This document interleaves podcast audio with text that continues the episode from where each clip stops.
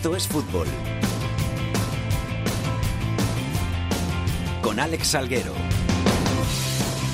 Hola, ¿qué tal? Muy buenas tardes a todos y bienvenidos una semana más a Esto es Fútbol, el rinconcito en cope.es para todo el fútbol de segunda, el fútbol de segunda B y el mejor fútbol de tercera. Ya estamos por aquí una semana más para contar toda esa actualidad ese fútbol más de andar por casa que tenemos más cerquita a todos nosotros y del que hay que contar muchas, muchas cosas. Y como siempre, aquí a mi lado, a mi vera, el gran Jorge Fernández. Jorge, ¿qué tal? ¿Qué tal, Alex? Muy buenas. ¿Cómo estás? Muy bien, con muchas ganas, como siempre, vaya. ¿Has tenido una buena semana? Sí, ya en fila ya el, su fin, la recta final aquí un viernes, pero bien, bien. Sí, nos quedan pocos viernes ya por, por pasarnos por aquí porque... Bueno, mitad de temporada todavía. Sí, mitad de temporada, pero, pero bueno, ya se está terminando la, la Copa del Rey, así Sí, que ya nada. Pocos viernes nos vamos a ver en estas tesituras de tener que grabar aquí el, el Esto es Fútbol. Pero vamos, que como nos encanta, da igual que sea viernes, domingo, sábado, da igual. Hoy, a los mandos de la nave, el gran Antonio Bravo, vamos con los titulares. I need your love, I need your time. When everything's wrong, you make it right. I feel so high. El Cádiz continúa una semana más liderando la Liga Smartbank con 52 puntos, 6 más que el Almería, que es segundo. El Zaragoza es tercero con 44 puntos. Completan puestos de playoff el Huesca, el Girona y el Elche. Por abajo, el Racing sigue siendo colista con 24 puntos a pesar de haber ganado este fin de semana contra el Almería. Penúltimo es el Lugo con 26, los mismos que el Extremadura. El Albacete con 29 y completa el último puesto de descenso a Segunda División B. En Segunda División B, el Atlético Baleares lidera el grupo 1 con 54 puntos. En el 2, el Logroñés encabeza la clasificación con 52. En el 3, lidera el Sabadell. Y en el 4, el Marbella. Y la noticia de la semana nos lleva hasta Almería porque ha salido una información en las redes sociales de que peligra el puesto de José María Gutiérrez por salir de fiesta con los jugadores. ¿Qué hay de cierto en esto, Jordi Folqué? ¿Qué tal? Buenas. Pues bueno, más que eh, un tuit que se quiso poner, incluso hasta la propia página, por llamar de alguna manera, que lo ha publicado, hoy ya estaba reculando y diciendo que era eh, una información, entre muchas comillas, que le habían llegado a ellos. Y uno eh, solamente se hace una pregunta para reflexión y quien quiera contestarla cada uno en su casa cuando estén escuchando el programa. Si el motivo para la destitución de José María Gutiérrez es haber salido de fiesta, ¿por qué a día de hoy José María Gutiérrez sigue siendo entrenador de la Unión Deportiva Almería cuando este jueves, por ejemplo, el propietario Turquía Sheikh se pasó por Almería? ¿Por qué después de esa reunión con el propietario, después de estas semanas que han pasado, después de esa más que supuesta fiesta, José María Gutiérrez sigue siendo entrenador de la Unión Deportiva Almería, que pierde contra el Huesca y después de sacar un punto de 12 el club entiende que hay que cambiar de técnico y se produce un relevo en el banquillo, eso será por cuestión deportiva, pero si el motivo único, como se decía en esa supuesta información, es que José María Gutiérrez va a ser destituido o que va a ser destituido por esa fiesta supuesta, porque a día de hoy José María Gutiérrez sigue siendo entrenador de la Unión Deportiva Almería. Conociendo a Turki, su sangre caliente, su toma de decisiones, eh, le tuvo que molestar bastante esa derrota de la pasada semana ante el colista, el Racing, ¿no? En casa. Sí, hay que recordar también que Turquía Sheikh ha estado desde la primera semana de, de enero, ha estado un mes completo en Nueva York haciéndose pruebas médicas, se ha operado también por un tema eh, que no lo han comunicado de manera oficial lo que es, es un tema muy delicado, ya, ya ha estado un mes en Nueva York haciéndose un par de operaciones y muchas pruebas médicas y que eh, en esta misma semana anunciaba su vuelta después de Nueva York y que este jueves, de manera muy sorprendente, llegaba a Almería en su eh, jet privado, estaba nada, menos de dos horas en el Estadio de los Juegos Mediterráneos, hablando con los jugadores, hablando con el cuerpo técnico, eh, animándolos para el resto de la competición que queda y se marchaba. Por eso digo que si el motivo de la destitución de José María Gutiérrez de Guti era esa supuesta fiesta, ¿por qué a día de hoy sigue siendo entrenador de la Unión Deportiva Almería? Es cierto que eh, el equipo lleva un punto de nueve, incluso las tres victorias de comienzo de 2020, eh, la sensación del equipo no era buena, pero el equipo sigue siendo segundo y que este sábado juega contra el Huesca, un partido clave en las posiciones de arriba, pero es que claro, con un punto de nueve nadie lo ha superado en la clasificación, porque todos llevan más o menos los mismos registros que el conjunto almeriense. Gracias, Jordi. Un abrazo. Un abrazo.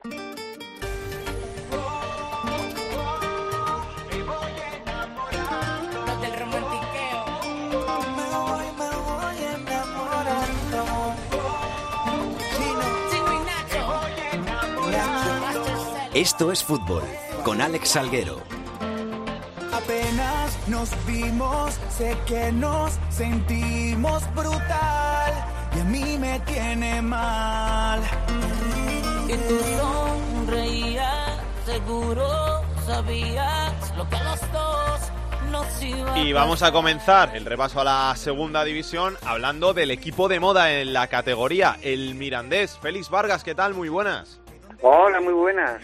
Muy buen resultado el que sacaba ayer el Mirandés en su visita a Noeta, ese 2-1 que deja la eliminatoria abierta para la vuelta en Andúba y que permite al Mirandés con 1-0 meterse en la final de Copa. La verdad que, fue extraordinario, ¿eh? Llegamos, porque yo también eh, fui con los aficionados del Club Deportivo Mirandés, por cierto, Alex, 20 autobuses, eh, casi 2.000 aficionados en el Real de Arena. Eh, eso sí, que ambientazo también el, de la Real Sociedad, un equipazo, el equipo de moda también en primera división. Y el Mirandés, eh, que no se achantó, eso sí, el arbitraje no gustó nada. Eh, al, al, equipo rojillo que fue penalizado a los siete minutos, como ya sabéis, con ese penalti.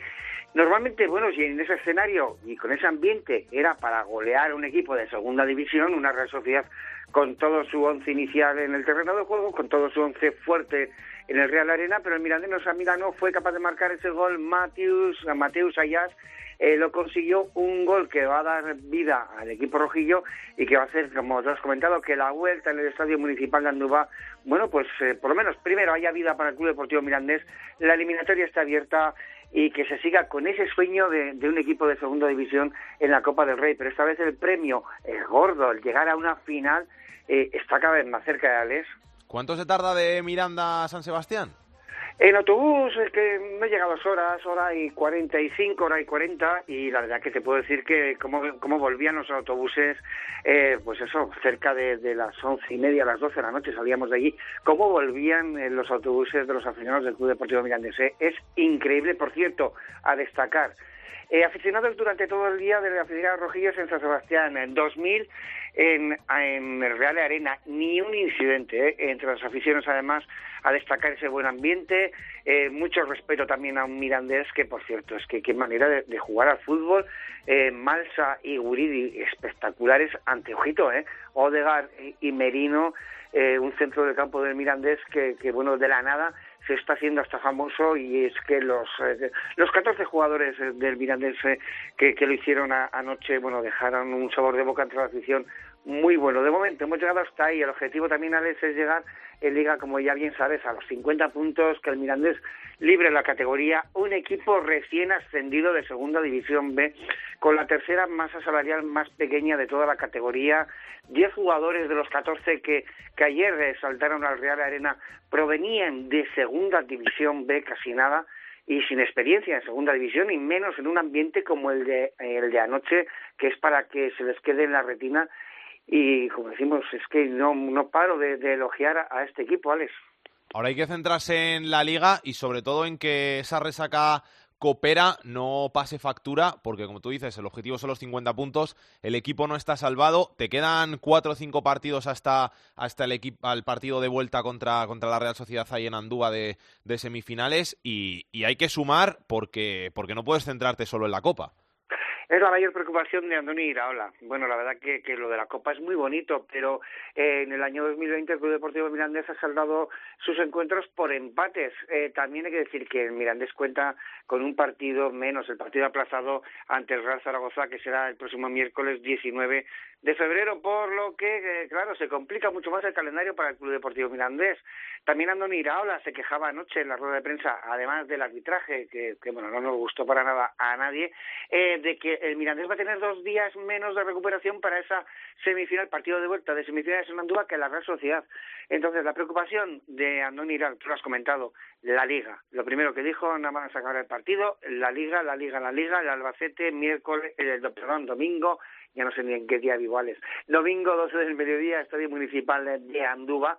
y es una de las preocupaciones importantes porque la plantilla del Mirandés es eh, corta. Han salido muchos jugadores en el mercado de invierno. Han llegado jugadores al Mirandés, pero fuera de forma. Han llegado menos porque Andoni Iraola lo que quería era aligerar la plantilla.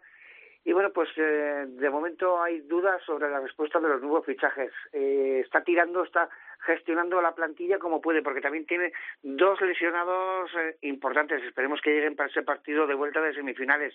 Dos laterales que eran además eh, habituales, Carlos Julio, lateral derecho, y Franquesa, lateral zurdo. Por lo tanto, bueno, pues de momento está gestionando muy bien los esfuerzos de la plantilla Andoni Habla, pero como comentas, 50 puntos, la salvación y después de aquí, pues a disfrutar de eh, este partido de vuelta de la Copa del Rey y todo lo que nos ha dado el equipo rojillo hasta ahora aquí a los aficionados del Club Deportivo Mirandés. Un abrazo, Félix. A vosotros. I found a love for me. Darling, just dive right in. Follow my lead. Well, I found a girl, beautiful and sweet. Preciosa jornada la que tenemos por delante este fin de semana en la segunda división.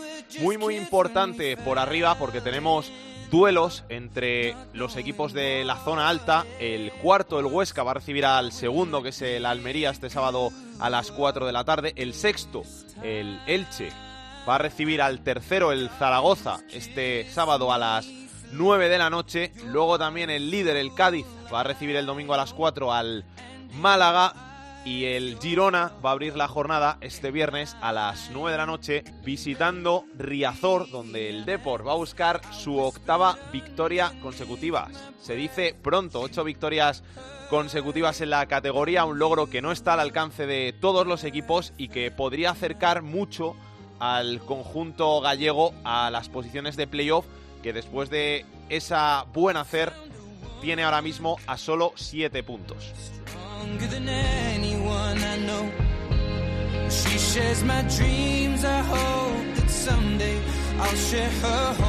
Y nos está escuchando precisamente el presidente del Mirandés, Alfredo de Miguel, al que le agradecemos mucho que esté aquí en estos fútbol. Alfredo, ¿qué tal? ¿Cómo está? Pues muy bien. Enhorabuena eh, por el partidazo de ayer.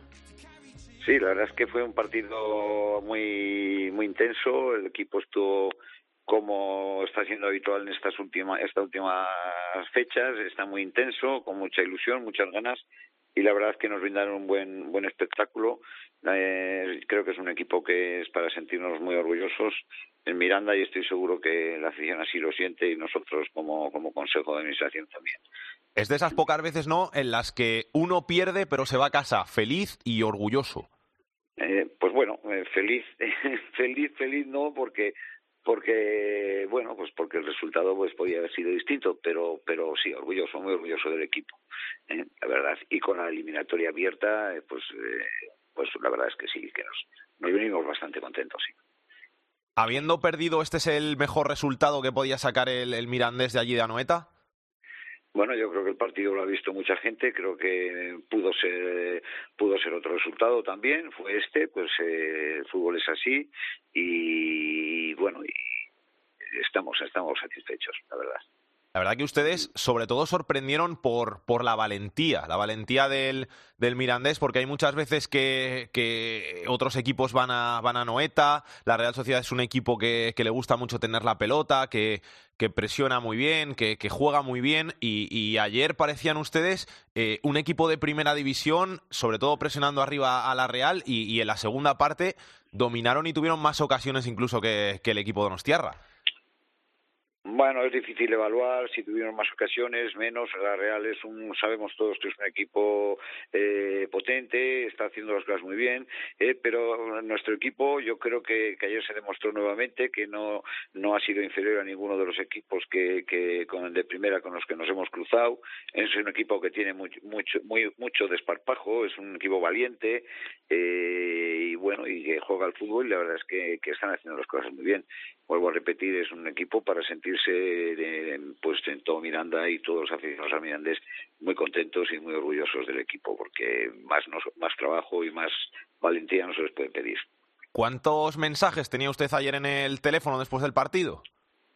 Pues imagínese, la verdad es que eh, precisamente ahora estaba borrando porque tengo el teléfono colapsado de, de mensajes a los cuales agradezco, a muchísimos eh, contesto, otros me es imposible porque francamente es un aluvión de, de, de mensajes y bueno, yo agradezco desde aquí muchísimo este, este, este apoyo y este cariño que se está demostrando hacia el Club Deportivo Mirandés, que por otra parte creo sinceramente que se lo merece.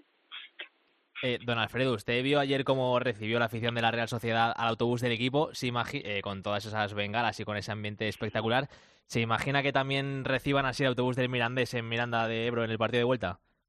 Bueno, nosotros dentro de nuestra modestia y de que es una ciudad, como usted sabe, pequeña, eh, vi, vi, por supuesto, el recibimiento de la Real y bueno, a mí me consta fehacientemente, porque lo he visto en otras ocasiones, que la Real es una gran, la Real tiene una gran afición y que presta un gran apoyo a su equipo y fue emocionante ver cómo lo recibían y yo estoy convencido de que en Andúba va a ser igual por parte de nuestra afición, si bien el número de personas lógicamente nunca puede equipararse, puesto que las poblaciones son muy distintas, pero seguro que van a sentir todos los jugadores y todos vamos a sentir el, el apoyo y el calor de, de nuestra afición, sin duda alguna. La afición que imagino que en el partido de vuelta llenará Andúba y que ya no tiene que quedar ninguna entrada.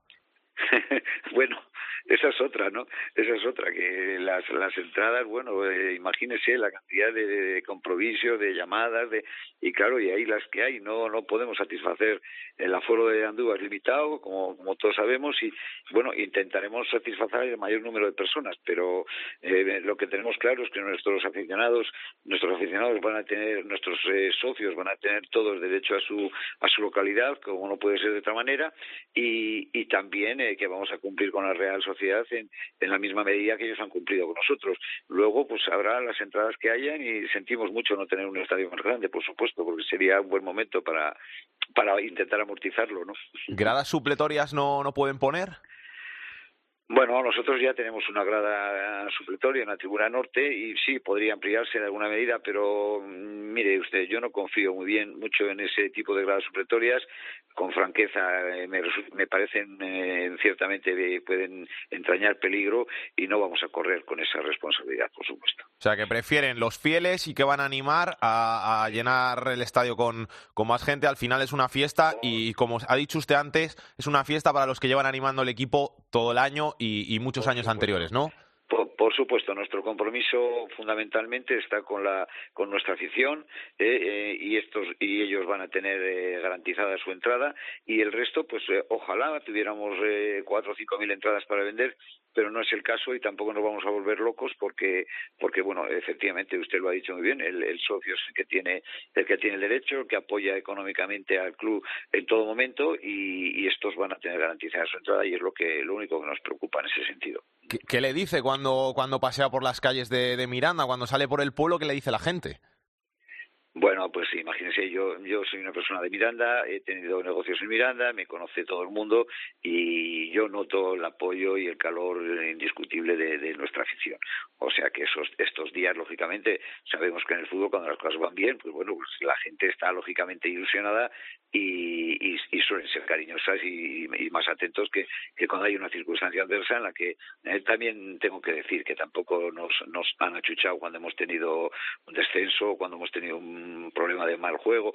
Eh, sinceramente, en ese sentido vivimos muy, muy tranquilos el Consejo de Administración de Mirades. Sabrá que hay gente seguro que, que tiene ya hotel reservado en Sevilla para las fechas estas de, de, la final, que luego se ponen muy caros y al final con cancelación gratuita, que ahora se lleva mucho eso, seguro que, que más de uno lo tiene. Pues probable, probablemente, sí. A mí no me gusta echar nunca las campanas al aire porque luego eh, cuanto más eh, subas, más grande suele ser la caída, ¿no? Eh, me gusta hasta el rabo todo es toro, como suelen decir, y vamos a ver lo que pasa. Tenemos mucha ilusión. La eliminatoria está muy abierta porque porque la Real Sociedad también, eh, pues si nos marca un gol en Andúba, nos, nos va a complicar mucho las cosas. Pero bueno, hay, hay posibilidades. Vamos a lucharlas con toda nuestra nuestro alma y a ver qué y a ver qué va seguro además que el equipo va a dar la cara y va, y va a competir como lo está haciendo habitualmente, que, que creo que es de una manera fantástica y, y, vuelvo a repetir para sentirnos todos muy, muy orgullosos. Eh, Alfredo, ¿qué se, ¿qué se, le puede pedir al Mirandés de cara a esta segunda vuelta? Porque, bueno, esta temporada ya, que para ellos eh, están en una situación inmejorable, décimos en Liga, ahora en semifinales de Copa, ¿se le puede pedir algo más a este Mirandés? Bueno, yo eh, antes precisamente estaba hablando con el director deportivo. El, equipo está dando pues muy buenas señas de identidad. Está está muy muy ilusionado con esta temporada. Estamos eh, lógicamente pagando esta eh, segunda competición de la Copa porque bueno pues el equipo está cansado. Sabemos que jugamos entre semana, volvemos a jugar entre el domingo, otra vez entre semana y tal. Y pero bueno, eh, aunque se está sintiendo ese ese cansancio y los partidos de liga no están siendo todo lo brillantes que cabría desear, pero sin embargo, bueno, estamos empatando, estamos pasando un poco el chaparrón de la Copa y yo confío en que cuando el chaparrón de la Copa pase, pues eh, vamos a tener un sprint final interesante y, la verdad es que eh, es para confiar en este, estos chicos. ¿Teme usted que en este mes que queda para el partido de vuelta de semifinales el, el, equipo esté con la cabeza en otra cosa y, baje un poquito el, el, rendimiento en liga? Bueno, los, los temores, pues sí, lógicamente los temores están ahí, puede ocurrir, también puede ocurrir lo contrario, que el equipo vaya como está yendo a más y a más, eh, no lo sé, eso eh, sobre el futuro no, pero sí, lógicamente todo ese tipo de temores los tienes como presidente, ¿no? Pero me imagino que el técnico también los tiene y el director deportivo y, y la afición también, que en el fútbol sabemos que son rachas, no se puede estar al 100% durante toda una temporada, pero bueno, eh, vamos a confiar en que esto no pase y que se desarrolle todo de la forma que se están desarrollando las cosas.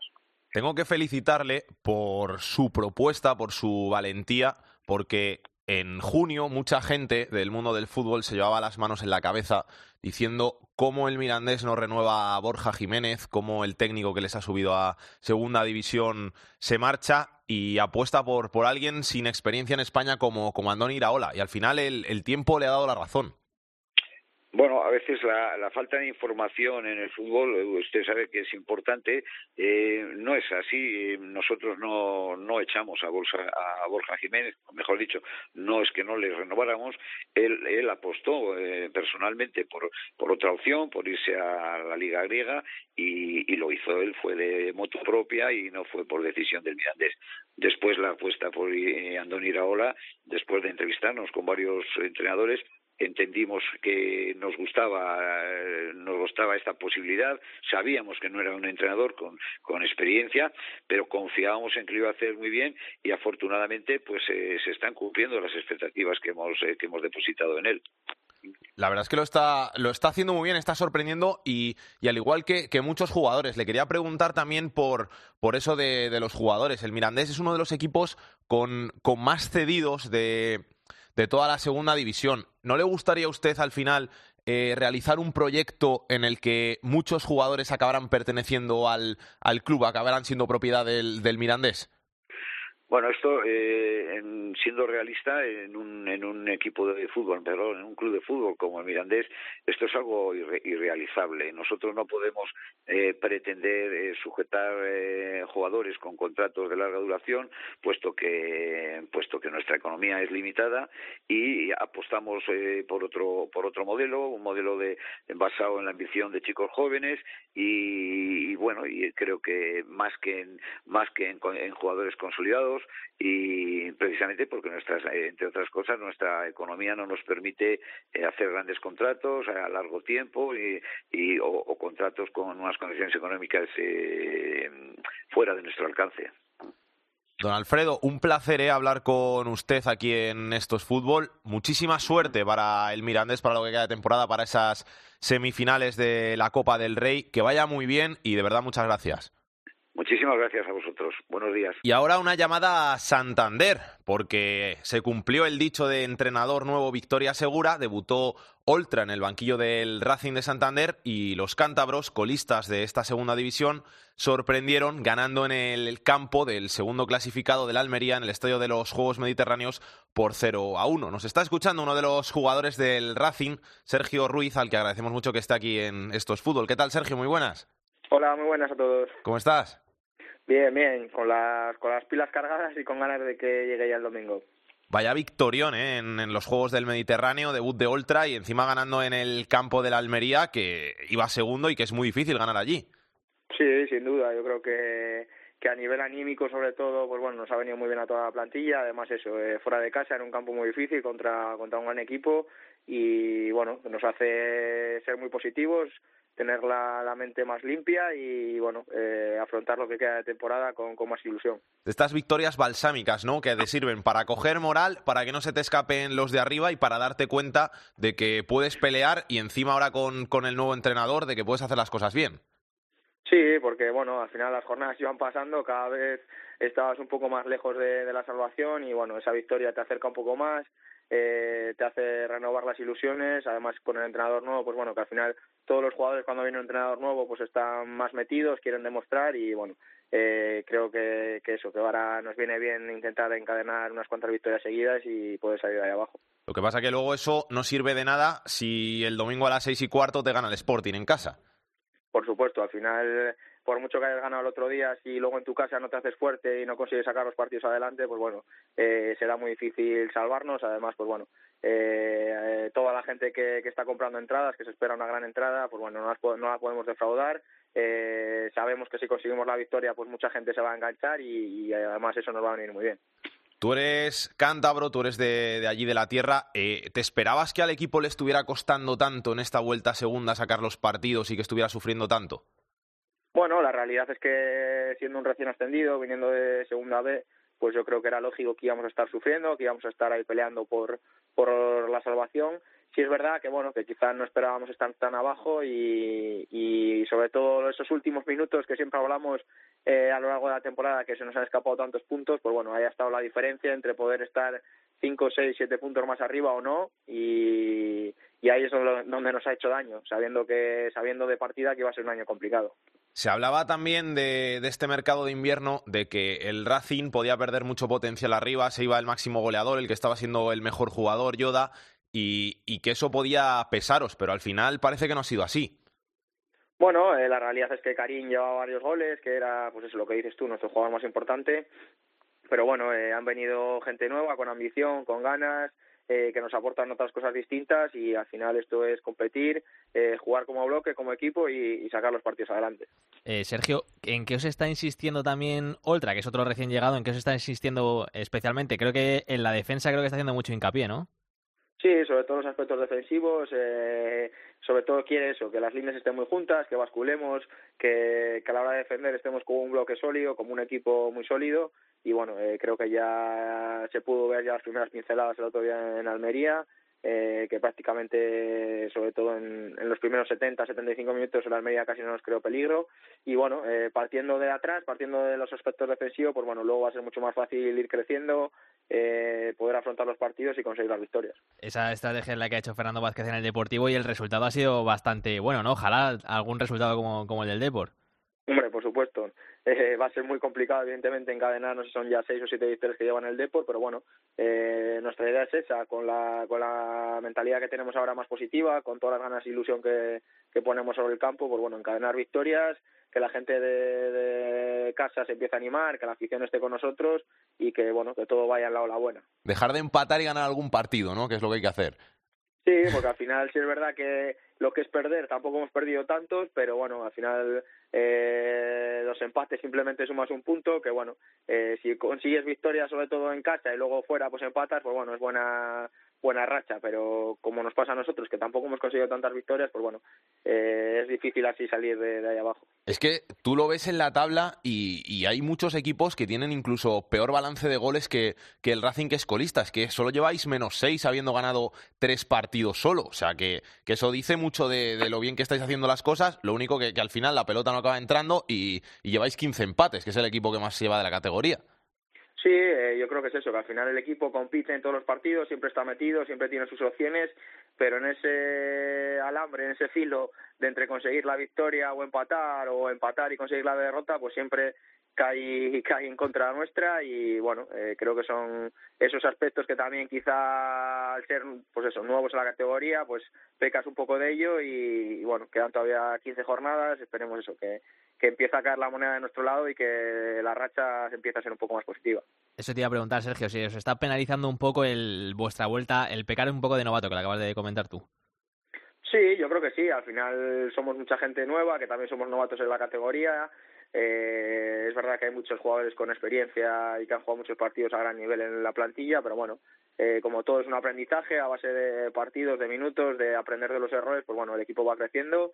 Eh, claro, sin olvidar que, que esto se va acabando, que quedan pocas jornadas y que claro, que tampoco tienes tiempo para, para que esto se alargue mucho, pero bueno, eh, sobre todo eso, lo que te digo, con ambición, con tranquilidad, con, con las energías renovadas y, y a por todas, sobre todo ya el primer partido del domingo. Tú a nivel personal también debutabas en, en segunda división. ¿Qué es lo que más te ha chocado? ¿Qué es lo que más mm, notas del, del salto? Bueno, eh, hay una hay una gran diferencia entre segunda B y segunda, ya solo ya no solo a nivel de, de equipos, de categoría, de calidad de los equipos, sino bueno todo lo que rodea a lo que es el partido en sí, al fútbol, ya sea los estadios, las aficiones, bueno, eh, creo que no tiene nada que ver y, y ojalá podamos seguir tanto a nivel colectivo como individual muchos años en esta categoría, incluso superiores. Eh, Sergio, te quería preguntar por un nombre pro- propio del Racing de Santander que está llamando mucho la atención este año, que es Lucas Zidane. Tú no sé cómo, cómo le ves entrenar y cómo le estás viendo esta temporada. Bueno, a mí personalmente la verdad que me ha sorprendido para bien y para muy bien.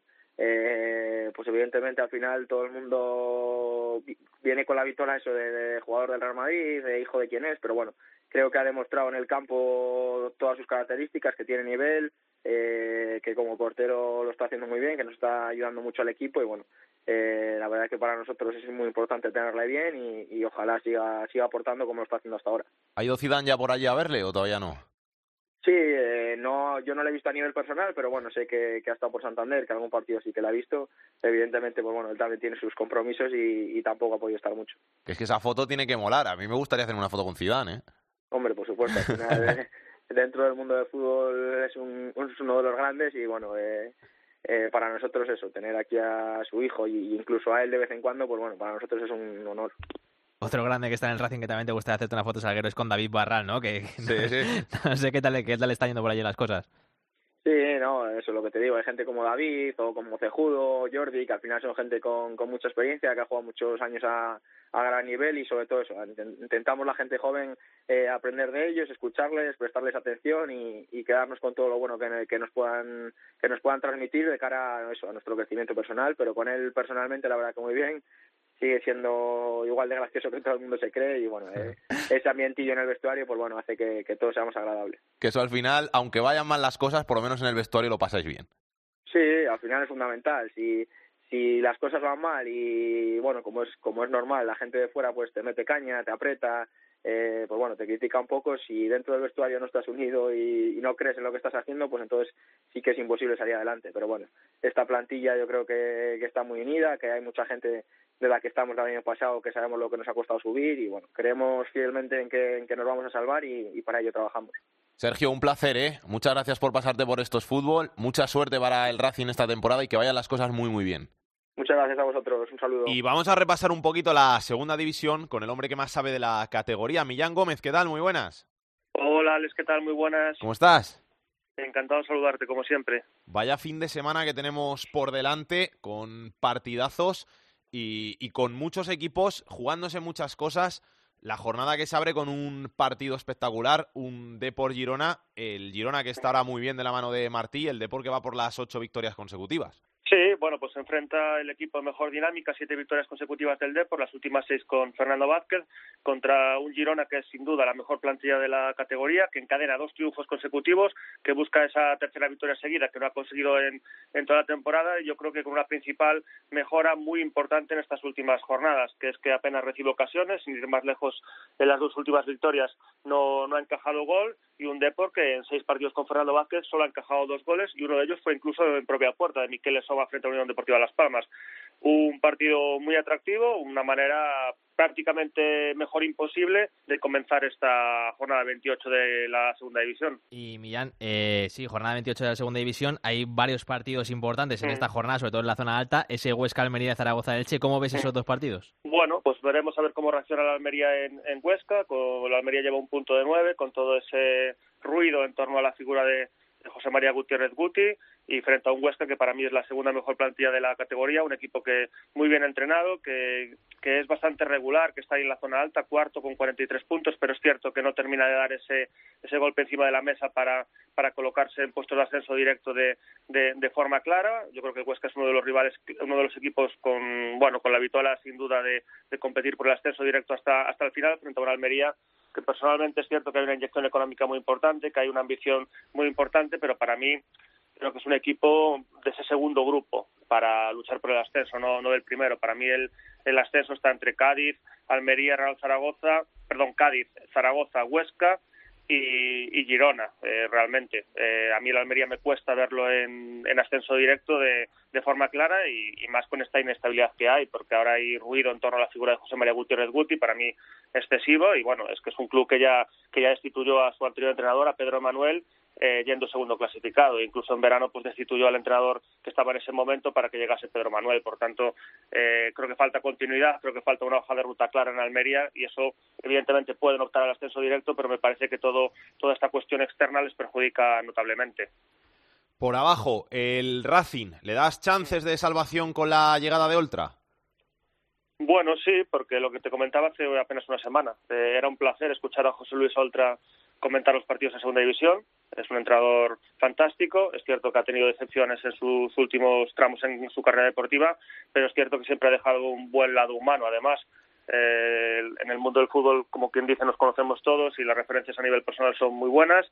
Ha demostrado que estaba muy muy que era muy conocedor de lo que era la categoría. Es cierto que el Racing de Santander, que solo llevaba dos victorias hasta la llegada de José Luis Oltra, pues pues parecía que era el equipo que más claramente se veía ahí en, en descenso, quizás con el Albacete por esa, esa dinámica que provocó la destitución de, de Luis Miguel Ramis, pero en Almería fue claramente superior al Racing de Santander, siendo muy sólido en defensa, generando, dominando el partido, creando ocasiones sin sufrir en exceso en defensa a un grandísimo nivel. Y para mí el Racing de Santander tiene varios futbolistas, como es el caso de Álvaro Cejudo, como es el caso de Enzo Lombardo, como es el caso de Aitor Buñuel y como es el caso de Lucas Zidane, que para mí son podrían ser titulares o deberían ser titulares en la mayoría de los equipos. Evidentemente, con un cambio de entrenador y llega tu primera victoria fuera de casa, porque solo había ganado dos partidos el Racing y los dos habían sido en el, en el Sardinero, paradójicamente por unas diferencias abultadas, 4-0 y, y 3-0, pues evidentemente les dan chance y además, bueno, el detalle de, José Luis Oltra la rueda de prensa del, del Estadio Juegos Mediterráneos, diciendo que el mérito es de los anteriores entrenadores, de Iván Ania y de Cristóbal Parralo, pues yo creo que deja muy bien a las claras la calidad humana de José Luis Oltra y la calidad como entrenador, pues la conocemos todos. Otro equipo del que hay que hablar es del Fuenlabrada, creo que son ya nueve jornadas sin ganar, que, reci que recibe este fin de semana el Lugo. Es verdad que el Fuenla tiene un buen colchón porque lo ha hecho muy bien en la primera vuelta, pero es, le está costando volver a reencontrarse con la victoria. Sí, el Fuenlabrada está con 38 puntos, lleva nueve jornadas sin ganar, es cierto que tiene dudas, seguramente sería lo, lo normal, comenzar la temporada de forma sobresaliente, son la revelación sin duda en la categoría, pero es cierto que aunque llevan nueve jornadas sin ganar, el otro día en la Romareda compitieron muy bien, crearon ocasiones, tampoco sufrieron en exceso, compitieron de igual a igual, se mostraron como un conjunto compacto, con líneas juntas, con, con las ideas muy claras. Es un equipo con, con, jugadores veteranos que saben lo que es sufrir, que saben lo que es competir en situaciones adversas y yo creo que con 38 puntos pues seguramente necesiten unos 10 más o menos de aquí a final de temporada. Y hay que recordar que esta es la jornada 28, esta que nos vamos a enfrentar a partir de, de hoy y se cumplen dos tercios de competición, por tanto quedarán 14 jornadas por delante. En principio el Fuenlabrada no debería tener excesivos problemas para salvar la categoría.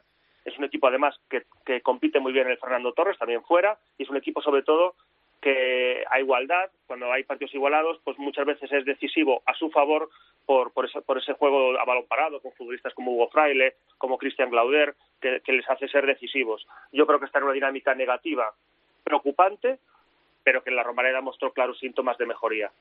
Gracias, Millán. Un abrazo. Gracias, un abrazo. Que pase Pedro Martín. El enfadato de Pedro Martín. Hola, Pedro, ¿qué tal? ¿Cómo estás? ¿Cómo estamos? Buenas tardes. ¿Qué tenemos que contar? Pues mire, estabais hablando de, de los puntos que seguramente van a hacer falta para, para la permanencia este año en Segunda División y siempre está esa cantidad de puntos de 50 que parece suficiente para mantener la categoría, pero he estado mirando las temporadas en las que incluso con 50 puntos se bajó a Segunda División B, en 2014, por ejemplo, en 2010, 2008, 2012, y la situación era muy parecida a la que tiene ahora la zona baja de la clasificación de Segunda División. Recuerdo que ahora están empatados justamente en el límite de la zona de la salvación y de la permanencia el Oviedo y el Albacete con 29 puntos. Quedan 15 jornadas y digamos que esa media de puntos nos llevaría a que la salvación más o menos estaría en, cua- en 46. Pero es cierto que en las últimas jornadas los equipos de la zona baja de la clasificación consiguen más puntos de la media que han tenido en las anteriores jornadas, con lo cual no descartemos que este año con 50 puntos no valga para salvarse en segunda. Mejor 51. Con 51 no ha bajado nadie. Con 50, con 50 han bajado varios equipos en segunda, a segunda división B en este siglo. Así es que según están las cosas, mejor 51 y no 50. Gracias, Pedro. Un abrazo. Hasta luego. Si tú supieras que por ti me muero, que yo te quiero, te quiero, te quiero, te quiero. La segunda B en Esto es Fútbol. Si tú supieras lo que te he esperado, que yo te amo, te amo, te amo, te amo. Y me dijeron que te vieron sola, porque estás sola. Suena al pasado y déjame ser el Y ya está por aquí el capitán de la segunda B, Rubén Bartolomé. ¿Qué tal? ¿Cómo estás? Hola, ¿qué tal? Muy buenas tardes. ¿Todo bien? Todo muy bien por aquí. Vamos a hablar un poquito de esta categoría de bronce del fútbol español. Vamos a ese grupo 1 donde sigue líder el Atlético Baleares que va a defender el liderato ante la revelación de este grupo, el Coruso. Y además un Coruso que si coge estas últimas eh, 8, 9, 10 jornadas es, es prácticamente uno de los mejores equipos, segundo o tercero, prácticamente empatado con, eh, con el Atlético Baleares y creo que solo por detrás del que fue el verdugo la semana pasada de- del Coruso, de, de un Ibiza que, que ya es uno de los grandes aspirantes también a, absolutamente todo, que ganó 2-0 a- al Coruso, que le cortó esa eh, gran racha, pero ahora el Coruso en casa, en Ovao, tiene la oportunidad de, de redimirse y de acercarse un poquito más a, a un líder que sí que consiguió vencer eh, 3-1 al, al Pontevedra, un Pontevedra que, que parecía que se enganchaba a la parte alta de la tabla, pero vuelve a quedarse un poco eh, a medias, sí que sigue teniendo opciones, porque al final está a 6 puntos de, del playoff y sigue las, las opciones intactas, que pasa sobre todo por hacerse fuerte en, eh, en Pasarón, eh, pero bueno, de momento se comprime también bastante esa, esa parte de, de sobre todo porque además eh, otro de los grandes aspirantes a todo, que como era el Atlético Madrid de B, eh, lleva tres derrotas en los últimos cinco partidos, eh, eh, volvió a caer esta semana y, sigue complicándose de estar luchando por el coliderato a, a complicarse las, las opciones de playoff y ya empieza a aparecer en el horizonte, eh, después de fichar también bastante en el eh, mercado invernal y de que posiblemente llegue dentro de poco también Reinier, eh, el Castilla de, Raúl, ¿no? que, que volvió a vencer eh, 3-1 y que bueno que está ya, eh, creo que son a dos tres puntitos de, de los puestos de, de playoff. Sin embargo, por, en la zona baja también hay que resaltar en esa parte en lo negativo a un Oviedo B que en las, en primeras jornadas hablábamos de que hubiese un equipo que, que estuviera luchando por el, por el playoff, le iba bastante mejor que, que al eh, primer eh, equipo y sin embargo eh, solo ha ganado un partido de los últimos nueve, se ha metido ya en puestos de descenso y le está costando bastante cambiar esa dinámica. En el grupo segundo preocupa la cultural leonesa que está en crisis y que se está alejando de esa primera plaza del grupo.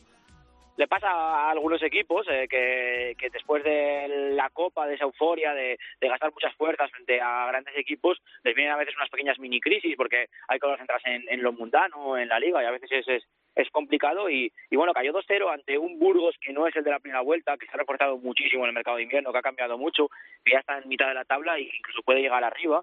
La verdad que un Burgos que ha cambiado muchas piezas y muy bien, y, y que es un equipo eh, que además esta semana tiene otro un derby ante la, la Unión Deportiva Salamanca eh, en el que pueda adelantarles y meterse en los ocho primeros, siete de la, la clasificación. Un Burgos que va a ser un rival complicado.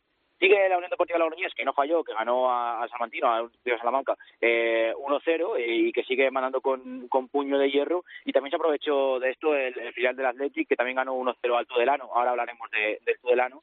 Eh, y que bueno, que es el máximo aspirante a ese primer puesto. Eh, se acerca también eh, la Real B, que a entrar en, en puestos de playoff, sobre todo porque el Promesas, el Valladolid B, cayó. Y, bueno, se comprime también bastante esa, esa parte alta en la que si se descuida la gente puede, puede llegar mucha gente. Decía que vamos a hablar del Tudelano, porque a esta nueva derrota, eh, ya son no sé cuántas, y solo ha ganado tres partidos en, Liga en, en todo el año, y es que el último partido lo ganó el 3 de noviembre. Eh, ya han pasado más de tres meses sin que gane el Tudelano, eh, son colistas, tienen que jugar contra el líder y la verdad que complicado que reviertan la situación en las próximas semanas. En el grupo tercero sigue líder el Sabadell, pese a que lleva dos derrotas seguidas, pero se le están acercando el Castellón y el Villarreal B. Sí, ya lo tiene solo a, un punto al Castellón, que esta, esta semana ganó, que ya está muy cerquita del Sabadell, que ha aprovechado esa ventaja que había conseguido y detrás están los dos filiales, el del Villarreal y el del Barcelona. La verdad que tenían un derbi, eh, un, derbi, un partido entre ellos eh, muy bonito que cayó del lado de los de los groguets, de los amarillos 3-2, cortando un poquito la racha de, de ese Barça B, que había sumado tres victorias en los últimos eh, cuatro partidos y que son ahora mismo los, los cuatro equipos un poco que están en, en de este playoff. Hay que hablar de Andorra, que, que ganó el primer partido de, de, de 2020, que parecía que, que bueno iba a seguir ahí arriba y desde entonces no, no ha vuelto a ganar y, y la verdad que se meten eh, en una zona media de la tabla está muy lejos porque al final han fallado muchos de los de arriba pero parece que la situación y la dinámica es muy distinta a la de las primeras jornadas de la primera vuelta entonces ahora está un poquito más lejos. Y en la parte de abajo había un partido interesante como era el del Orihuela Hércules que cayó para, para el Orihuela y después de esa derrota del Hércules que sigue en problemas bueno pues ha caído el tercer entrenador eh, de este año del Hércules así que ya van por el cuarto parece que no es el problema del banquillo porque no ha dado nadie con la tecla y veremos a ver cuál es la solución de, este Hércules que está más cerca de tercera que de ese objetivo de segunda por el que salieron. Y en el grupo cuarto, cambio de líder esta semana, sube a la primera plaza el Marbella, el Cartagena empató, el Marbella ganó, así que el Marbella es el nuevo líder.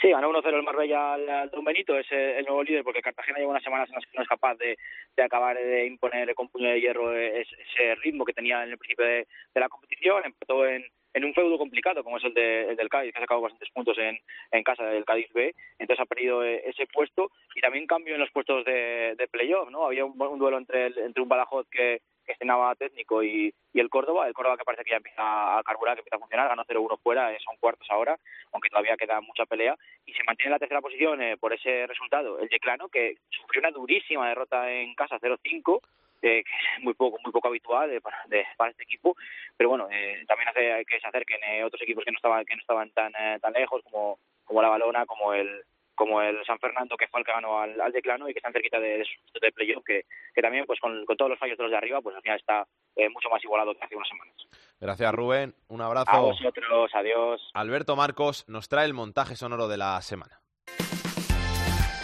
Nueva victoria del Atlético Baleares para seguir mandando y cada vez con más autoridad en el grupo 1, donde vuelve a ser segundo el Ibiza tras su victoria ante el Coruso que se mantiene cuarto, mientras que el que cae a la tercera plaza es el Atlético de Madrid B después de una nueva derrota. Y por abajo asoma la cabeza las Rozas con esta victoria para salir del descenso directo al puesto de play-out. De las Rozas, marca el lateral izquierdo, marca Turegano. ¡Gol! El balón que llegó de Toño Calvo y dentro del área. Ganó con autoridad al Inter y mete en descenso al Real Oviedo B junto a los filiales del Celta y del Getafe y también con el Sanse que sigue siendo el colista. Otro gran golpe de autoridad esta jornada de la Unión Deportiva Logroñés que cada vez es más líder del grupo 2. Venció y sumó su decimotercer partido seguido sin conocer la derrota, por lo que ahora ventaja en 6 puntos ya al Bilbao Athletic y en 10 a los otros dos equipos de playoff, la Real B y una cultural leonesa que paga la factura de su papel en la Copa. Pasa atrás la caída de la frontal, gol. Gol, gol, gol, gol. Del Burgos Club de Fútbol. Miki Muñoz al pase atrás, ahí está Juanma. Montagut, gol. De Juanma Fue el Burgos quien ganó a los leoneses y demuestra que está en plena resurrección para alejarse de una zona baja muy apretada en la que Unionistas de Salamanca sigue siendo equipo de play-out y Baracaldo, Arenas, Izarra y Tudelano siguen ocupando los puestos de descenso.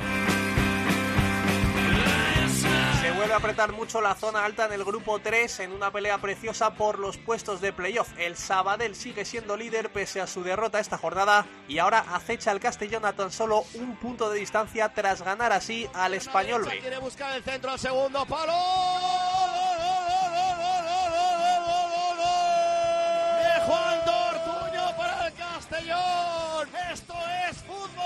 Y en uno de los grandes partidos de la jornada, el Villarreal B se impuso 2-3 al Barça B para entrar directamente a la tercera plaza y mandar a los azulgrana a la cuarta posición. Y por abajo, el colista no se da por vencido. Esperaron el error del Andorra. Esperaron. Gol. Gol. Gol. El 9, el 9, el 9. Dime que Raillo, Raillo, Raillo, Raillo. En el 93. Gol. Ganó el Prat en el último instante al Andorra para coger aire, al igual que el Orihuela, aunque siguen en descenso junto al Badalona y al Hércules, mientras que el Valencia Mestalla se mantiene en el puesto de play-out.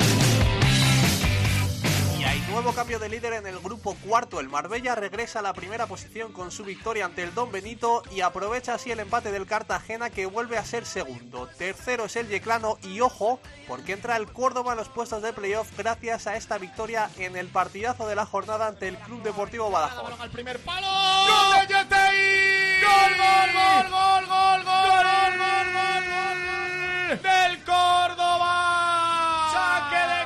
la zona peligrosa el Talavera consiguió una importantísima victoria en casa del Real Murcia para ascender hasta el puesto de playout y colocarse a tan solo un punto de la salvación, mientras que están en descenso directo Algeciras, Mérida Agrupación Deportiva, Recreativo Granada y Villarrobledo. Esto es fútbol con Alex Salguero. Ti aspetterò perché sei tu che porti il sole e non c'è niente al mondo di migliore di te nemmeno vincere un milione. Ti giuro che l'attesa aumenta il desiderio e. Y uno de los equipos revelación de esta segunda división B, vamos con 24 jornadas disputadas y está situado cuarto clasificado del grupo 1, es el Coruso de Vigo. Nos está escuchando su entrenador, Michel Alonso. ¿Qué tal, Michel? Muy buenas. Hola, buenas. ¿Cómo estás? Bien, bien, todo bien. ¿Ya tienes listo al equipo para el partido del, del domingo que jugáis contra el líder? Bueno, pues sí, la verdad estamos estamos ahí ya. Eh, mañana eh, última sesión el sábado y bueno, y, y creo que ya preparados, sí, para ese partido. Vaya dos jornadas. Venís de, de visitar al Ibiza que va el segundo y ahora el líder que va ya a Vigo. Sí, totalmente. Tenemos ahora, pues bueno, dos partidos seguidos contra los dos equipos que están eh, ahí arriba. Después, pues bueno, tendremos al también al Atleti B el siguiente partido en casa, que creo que son los tres, bueno, como están demostrando, ¿no? Los tres equipos más destacados del grupo. Y, y bueno, como digo, este domingo un partido contra un rival pues que, que está ahí arriba, que está demostrando lo que es, un equipo muy, muy fuerte y que tenemos que dar pues, pues nuestra mejor versión para poder competir. El Coruso lleva ya con esta, creo que son 10 temporadas, ¿no? En, segunda B consecutivas. Y, y este año habéis dado el, salto de calidad. El equipo siempre ha estado en la zona media de, la tabla. Algunos años ha quedado por encima del, del décimo puesto. Pero este año, eh, como digo, se ha dado el salto de calidad y se está peleando por, por entrar en playoff. Bueno, pues sí, la verdad que el club pues lleva, esta es la décima temporada en, en segunda B y bueno, lo cierto que para, para un club que, como el Corusio pues pues no es fácil, ¿no? Estar 10 años por aquí cerca, pues equipos como Racing de Ferrol, Pontevedra, en 10 años yo creo que bajaron por lo menos dos veces a tercera, con lo cual, bueno, tiene mucho mérito. Y bueno, este año pues estamos ahora mismo disfrutando una posición, eh, bueno, que a todos nos ilusiona, el equipo la verdad que está compitiendo muy bien y bueno, vamos a intentar eh, primero cuanto antes poder conseguir los puntos que nos den esa tranquilidad para mantener la categoría una vez más y, y bueno, y a partir de ahí pues veremos a ver. Michel, 11 puntos os separa del Atlético de Madrid B. ¿Es inalcanzable o, puede llegar a darse que, lleguéis a esas posiciones? A ver, es muy complicado. La verdad que, que bueno, aún así el Atleti B lleva eh, creo que dos jornadas seguidas perdidas y, y bueno, va a ser muy complicado que siga fallando, ¿no? Entonces, estos tres equipos creo que de alguna manera lo van a tener que hacer muy mal para no repartirse esos tres primeros puestos. Y a partir de ahí lo que sí es cierto que que bueno que esa cuarta plaza pues pues va a estar muy abierta no eso sí. Michel, eh, el objetivo, la salvación, imagino que ya está casi conseguida, es pelear hasta el final de temporada por esos playoffs. sí bueno yo, yo creo que que ahora mismo que digamos lo más inteligente es eh, bueno intentar llegar a esa cifra de puntos que que nos dé bueno tranquilidad para definitiva para salvar la categoría. Y a partir de ahí pues bueno nosotros podemos tener muchos retos no hacer pues la mejor clasificación eh, en estos 10 años eh, del Corusio, que bueno sería quedar eh, por encima del octavo puesto, de conseguir pues un número de puntos importante, bueno y si eso nos acerca a poder pelear, estar ahí donde estamos ahora, pues fantástico. Michel, muchas gracias por pasarte por estos fútbol y mucha suerte para el Coruso lo que queda de temporada. Vale, gracias a vosotros.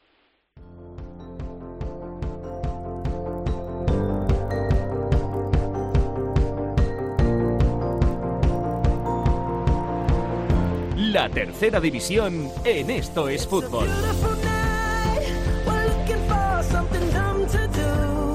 Jorge, ¿qué noticias tenemos que contar de tercera? Bueno, el repaso a la tercera división como toda la semana. Los equipos más goleadores son el Barea con 67 goles a favor, seguido del Nájara que ha marcado ya 63 y del Zamora que ha hecho lo mismo con 61. Por contra, los más goleados son el Villegas con 85 goles, el Alaurín de la Torre que ha encajado 64 y el Calasancio con 61. En cuanto a los nombres propios, hay que hablar de Rubén Pérez del Barea porque es el Pichichi esta semana en tercera división con 25 goles con 25 goles que ha marcado hasta el momento.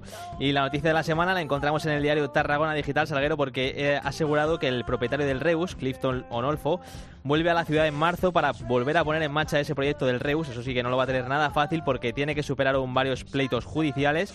Además que la afición está muy descontenta con todo lo que ha sucedido. La herida está muy reciente. Pero bueno, que ojalá que entre todos puedan volver a lanzar el proyecto del Reus y quede con ese equipo de esa gran ciudad volviendo al fútbol español. Y está por aquí Eri Frade, como directivo del Lenense, club de tercera división, porque ya se sabe cuánto van a percibir los clubes ¿no? por, por las ayudas de la federación. Sí, era lo esperado, ya lo anunciamos en su día, el plan Impulso 23. Lo que pasa es que ahora estamos ya en la fase en la que se está enviando la factura correspondiente para recibir la primera mitad de las ayudas, la que tenía que llegar a finales de febrero, parece que va a llegar eh, como un reloj. Ya los clubes lo esperaban más para noviembre, pero eso era el dinero del Real Decreto, del tema de las televisiones. Este plan Impulso 23 ha retrasado un poco todo, pero las ayudas son mucho mayores y ahora estamos en la fase de justificación de esa primera mitad de la ayuda y también de la parte de los desplazamientos. Estas ayudas, imagino que a clubes con presupuestos muy, muy modestos, como son muchos de los de tercera división, te supondrán un porcentaje muy alto del, del presupuesto de la temporada. Sí, eh, en mi caso, yo hablo del mío, porque vivimos con el euro muy contado, supone prácticamente el 50% de lo que teníamos presupuestado. El presupuesto está hecho sobre la base de los 33.000 euros,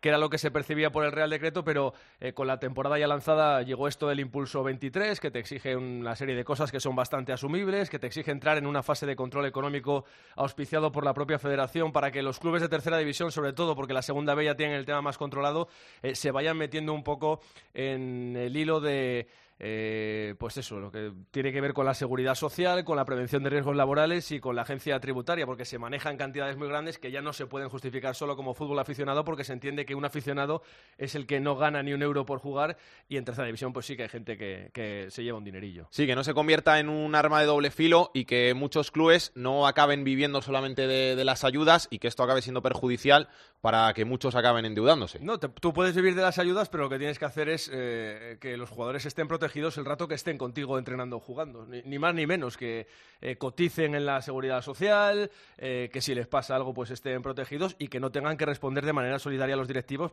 Generalmente no pasa nada, no hay ninguna desgracia, pero si hay una desgracia, un jugador se lesiona gravemente y no está bien cubierto, pues eh, las directivas sí que se pueden ver salpicadas y eso, eh, teniendo en cuenta que cada vez es menos la gente que trabaja por el amor al arte en estos clubes y encima tienen que encontrarse con un marrón de estas dimensiones, pues ya terminas con la parte del voluntariado. Y luego la federación os ha citado a una reunión para hablar un poquito de, de la Copa, ¿no? De, del formato de la Copa y de qué os parece. Sí, se habla de las ayudas, de cómo va este plan Impulso 23 que te estoy contando, de un nuevo formato de ayudas que parece que va a llegar desde la UEFA, que puede suponer un plus económico más para los clubes. Y en el punto número 2 del orden del día de esta reunión del día 27 de febrero, jueves a las 12 y media, a la que están citados todos los presidentes de Tercera y Segunda División B, pues viene el análisis y valoración del formato actual de la Copa de Su Majestad el Rey y propuestas de mejora.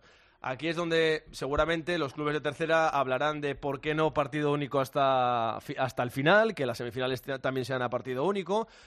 Me consta que también hay una corriente en la que no cae mal el tema del sorteo puro, siempre que entren todos los equipos de primera desde el principio. ¿Qué significaría esto? Eh, exportando un poco, o importando en este caso el modelo de la Premier League, de la Copa Inglesa, pues supondría que, caso hipotético, Lenense-Real Madrid.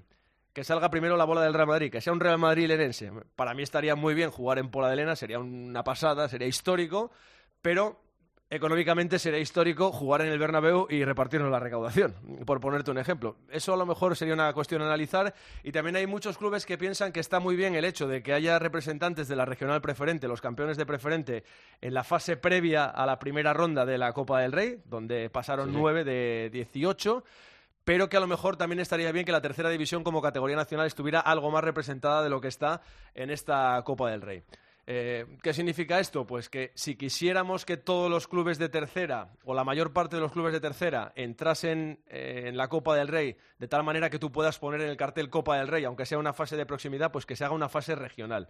Convertir estas copas federaciones, las fases regionales de la Copa RFF, de la Copa Federación Española de Fútbol, en una especie de, de fase regional o de fase de proximidad de la Copa del Rey y que de ahí vayan representantes, más representantes de tercera, a la Copa del Rey de los que estaban yendo. Pero bueno, supongo que será un brainstorming y que tampoco se va a alterar mucho este formato de Copa del Rey que es evidente que ha suscitado mayor atención, mayor emoción y que ha permitido que, por ejemplo, el Mirandés haya llegado con honores a estas semifinales. Gracias, Eri. Nada, un abrazo. Vamos a ver qué tiene Aitor Puerto en la agenda de la semana. Comenzamos el repaso a la agenda futbolística del fin de semana con la segunda división, jornada 28. Destacamos el partido entre el cuarto y el segundo, el Huesca, que recibe al Almería el sábado a las 4. El mismo sábado a las 9, sexto contra tercero, el Elche, que recibe al Zaragoza. En la segunda división B, en el grupo 1, destacamos el partido entre el Corucho y el Atlético de Baleares. Corucho, que es cuarto, Atlético de Baleares, que es líder en el grupo 2, sexto contra segundo, Osasuna B, que recibe al Athletic eh, Club de Bilbao B. En el grupo 3, tercero contra octavo, el Villarreal B, que recibe al Andorra. Y en el grupo cuarto, el décimo segundo, que recibe al líder, el Atlético Sanluqueño, recibe al Marbella. Hagamos el repaso a la agenda futbolística del fin de semana con la tercera división. Fijamos la mirada en el grupo 14, partidazo entre segundo y tercero, el cacereño que recibe al villanovense.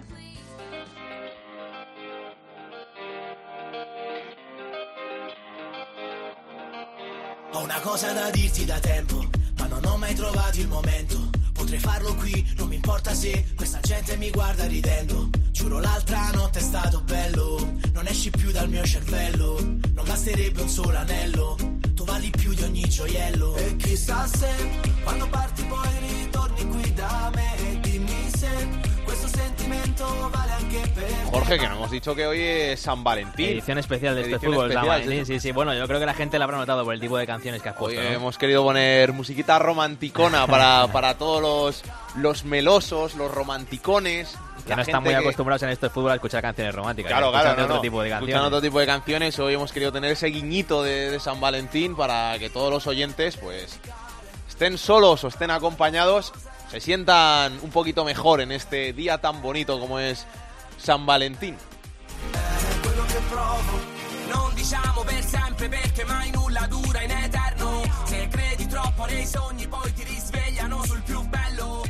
Nosotros nos vamos hasta la semana que viene aquí en Esto es Fútbol, donde volveremos con toda la actualidad de segunda, segunda B y tercera. Hasta entonces, que lo paséis bien, que disfrutéis. Besos y abrazos para todos. Chao, chao. Para contactar con Esto es Fútbol puedes hacerlo a través de correo. Esto es fútbol arroba cope punto es. En Twitter arroba es fútbol cope. Y en Facebook, Facebook barra Esto es Fútbol. So cos'è.